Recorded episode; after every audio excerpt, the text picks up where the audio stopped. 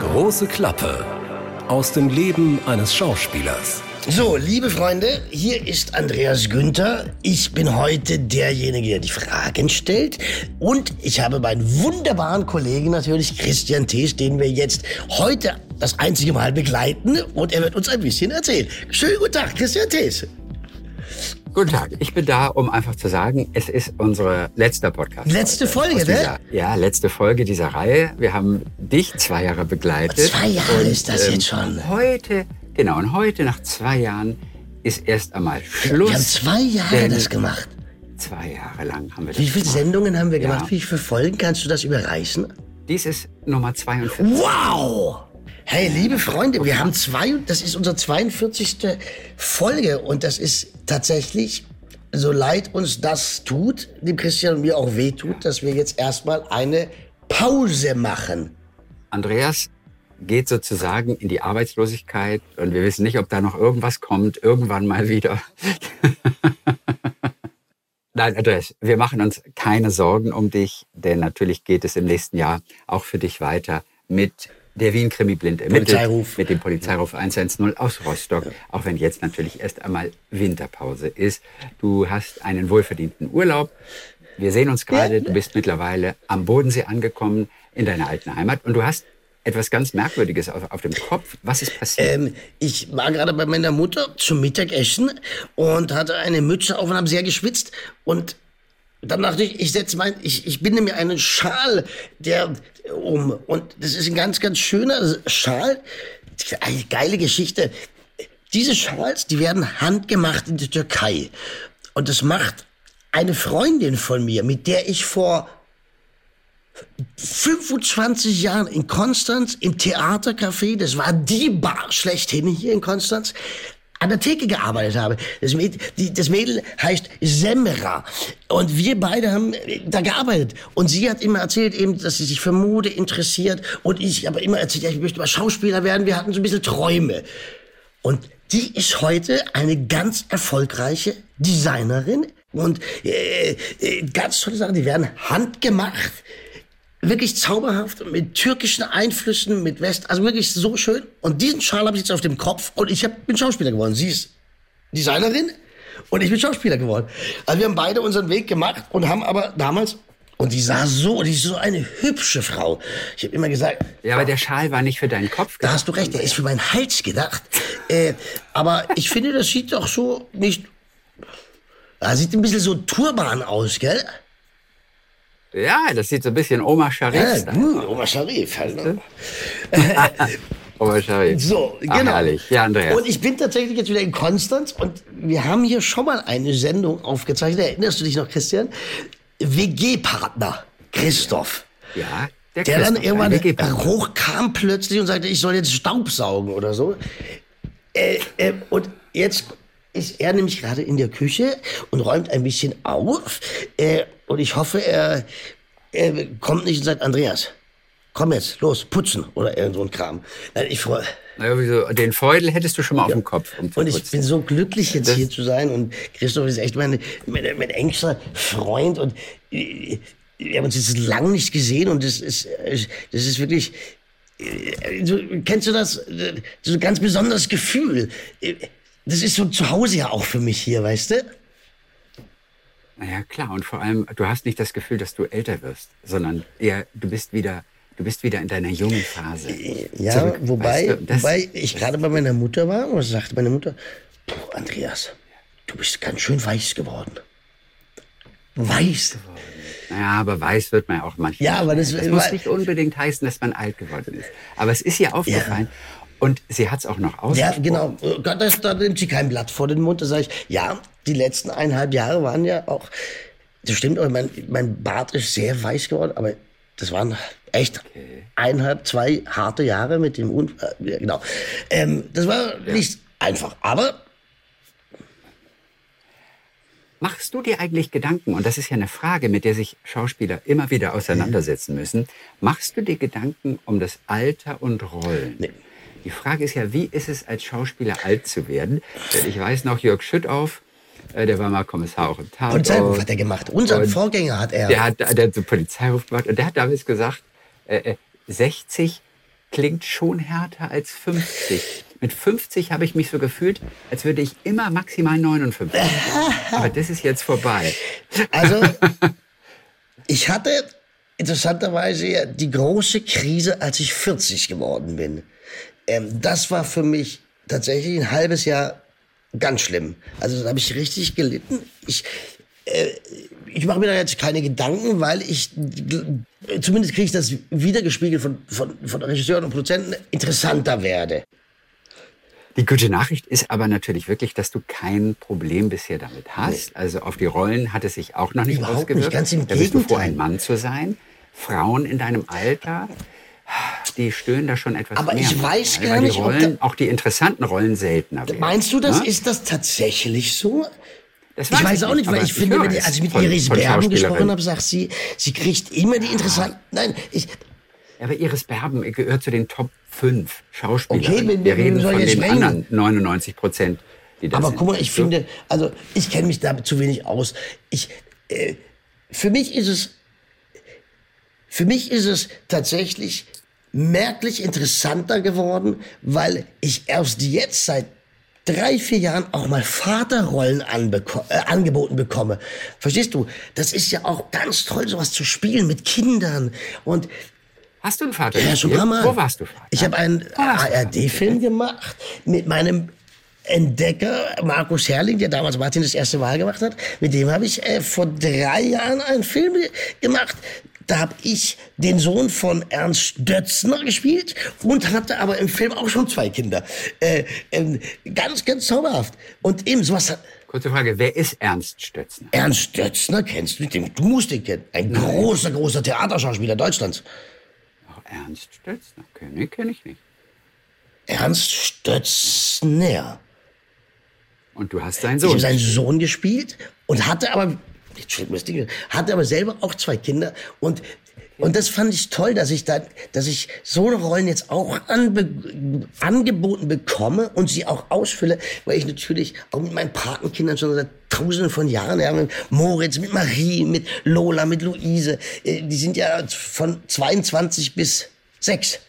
Und äh, da war ich gerade mit den Kids. Naja, ich finde es interessant, ja, weil sonst hast du ja in Deutschland im Prinzip, hast du die Chance, einen Kommissar zu spielen oder einen Verbrecher. Wo waren Sie bitte, Herr das Thies, gestern Abend zwischen 23.20 Uhr und 24.01 Uhr? Ja, da war ich schon Wirklich? Dankeschön.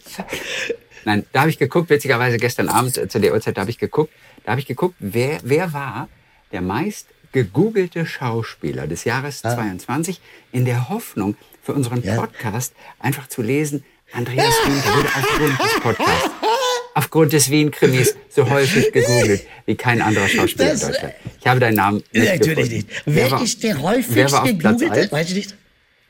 Was das? Deutsche Schauspieler. Johnny äh, Nee, in dem Fall ist, war es ja. international. Es ist Johnny Depp gewesen. Johnny Depp. Und zwar, glaube ich, vor allem wegen, wegen dieses. Prozesses mit, mit Amber. Amber. Deswegen war er der meist gegoogelte. So, der zweitmeist gegoogelte, direkt hinter ihm. Nee, äh, äh, amerikanischer. Auch, äh, warte, warte. Äh, ich, ich, sage nur, hat auch was mit der Oscarverleihung. Äh, Will Smith. Genau. Es ist Will ja, Smith. Logo wegen der Ohrfeige natürlich. Genau, Logo. wegen der Ohrfeige für Chris Rock. Boah, ne, der hey, hat ja seine Frau. Was das, was das für ein Nachspiel hat, der war. Der dreht ja nichts mehr. Ach, er dreht nichts mehr. Er ist ausgeschlossen aus der Academy auch ja, natürlich. Und er dreht. Und darf jetzt für die nächsten zehn Jahre. Ist er aus der Academy raus? Zuschauen. Ja, auch, aber ja, genau, er muss jetzt er schon wieder drehen, nehme ich an. Ja, ja ich denke. Natürlich. So. Ja. Ich habe, ich habe, ich habe heute Vormittag äh, äh, Tra Trailer geguckt. Also diese, es gibt auf Apple auf, oder man kann amerikanische Kinovorschau, Kino bei IMDb ja. sind die Trailer schon. Hey, und dann habe ich den Trailer vom nächsten Mission Impossible angeschaut. Dann okay. stand da, dass wir haben auch noch ein Clip, der, der, der, der, der unglaublichste Stunt, der jemals in der Filmgeschichte gedreht worden ist. Ich bin vom Glauben abgefallen. Dieser Tom Cruise, der macht, mhm. und mir glaubt das immer keiner, der hat ja auch die, die F-16 geflogen beim letzten Top Gun selber. Natürlich. Ja, eben. Das macht er wirklich. Also, und der Typ, die, das macht er Das macht er wirklich. Schau dir das Making-of von Top Gun 2 an. Der fliegt selber. Und alle Schauspieler mussten ja auch mitfliegen. Die sind dann nicht am Vordersitz gesessen, sondern hinten drin. Also da gibt's ja zwei Sitze. Der Vordermann und der Hintermann. Du hast, der Hintere ja. ist immer der Checker, der die Blick, Dings macht. Und die Schauspieler haben gesagt, hey, wir mussten Monate trainieren, um überhaupt damit fliegen zu können. Die hat, du hast die Gesichter gesehen bei, bei einem Mach, schieß mich tot von denen. Tom Cruise macht es selber. Ja. Und jetzt hat, haben die eins. Aber du hast recht, der hat wirklich eine Pilotenlizenz. Genau. Seit 1994. Und er ist Ehren, er ist Ehren äh, bei, bei der Army da irgendwas. Und der ist selber geflogen. Schaut es an. Und jetzt habe ich diesen Stand gesehen. Ich habe das, das macht er nicht. Da haben die eine Rampe 500 Meter lang gebaut, mitten in den Bergen in Norwegen. Er rast mit dem Motocross-Bike und danach geht's steil 1000 Meter runter.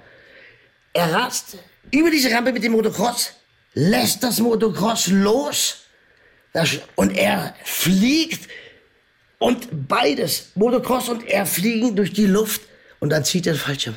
Hey, und dann hatte, haben die das eben monatelang trainiert. Der hat das monatelang trainiert.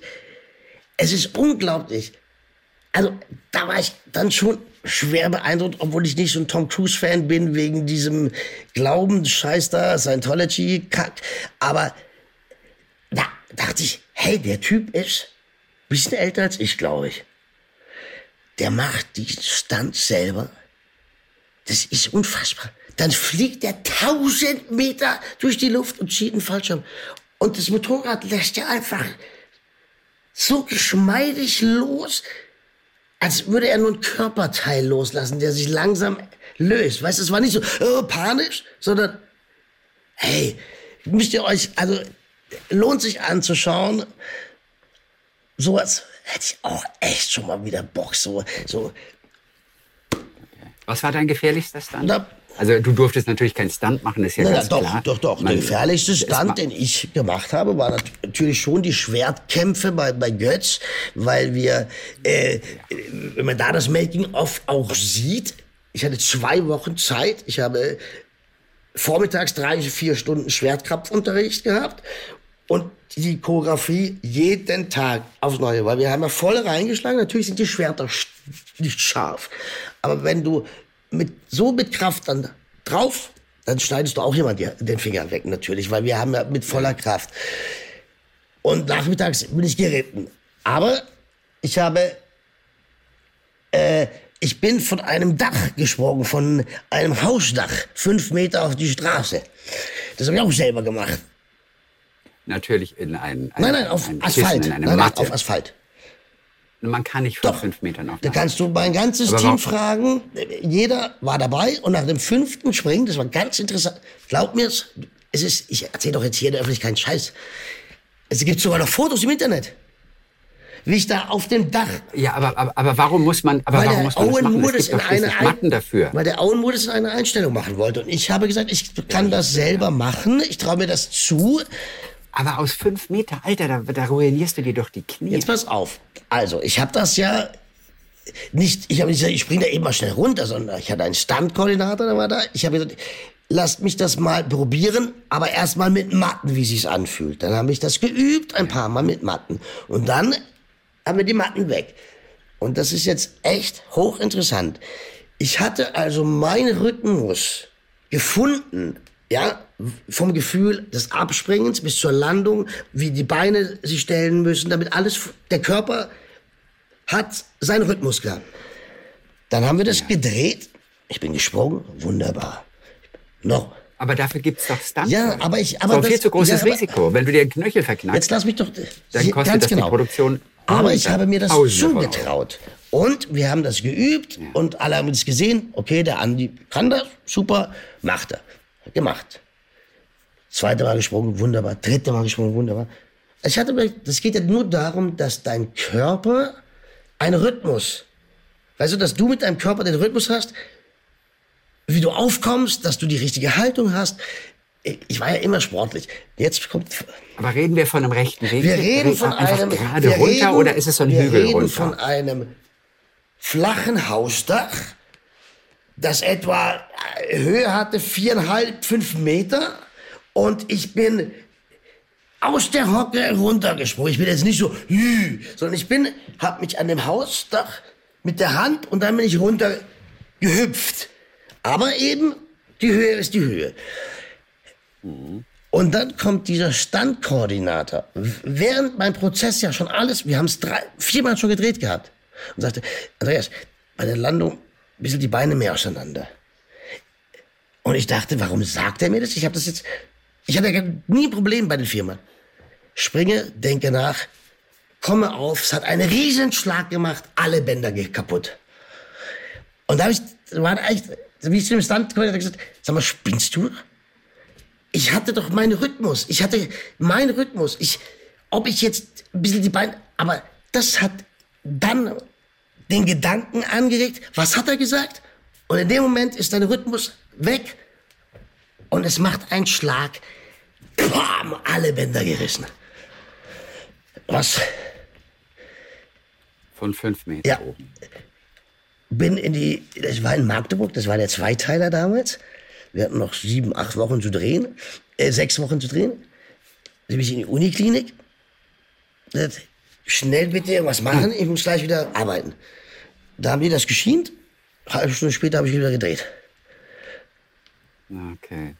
Und ab dann, Und Owen war, Owen war happy. Owen hat es nicht, nicht bereut. Owen äh, sagte, Andreas, wir können abbrechen.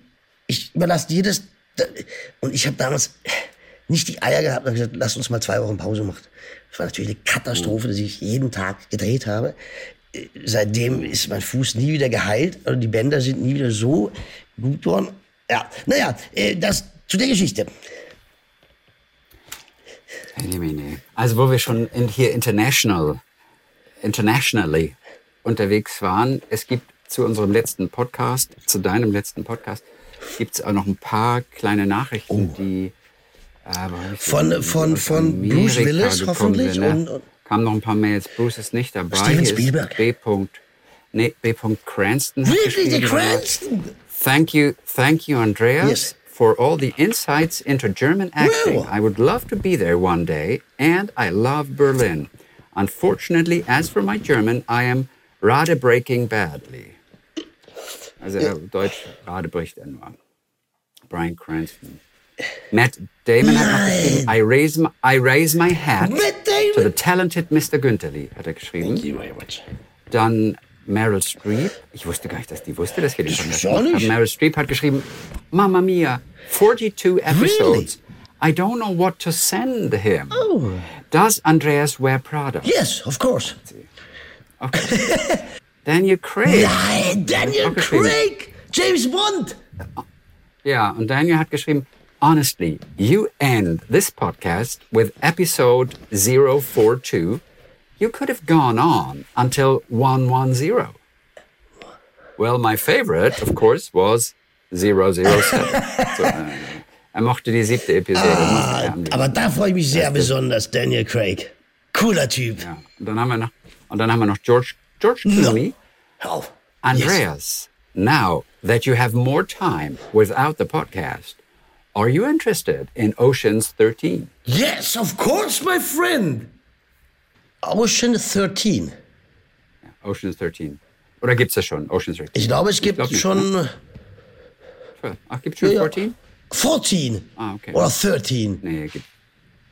In dem Fall war es Äh, 13. das, das ist schon abgedreht. Ist, ist er selber war durcheinander er ein bisschen gekommen? besoffen, vielleicht zu viel Wein und so. Oder zu viel ähm, Tequila, glaube ich, macht er. Ja.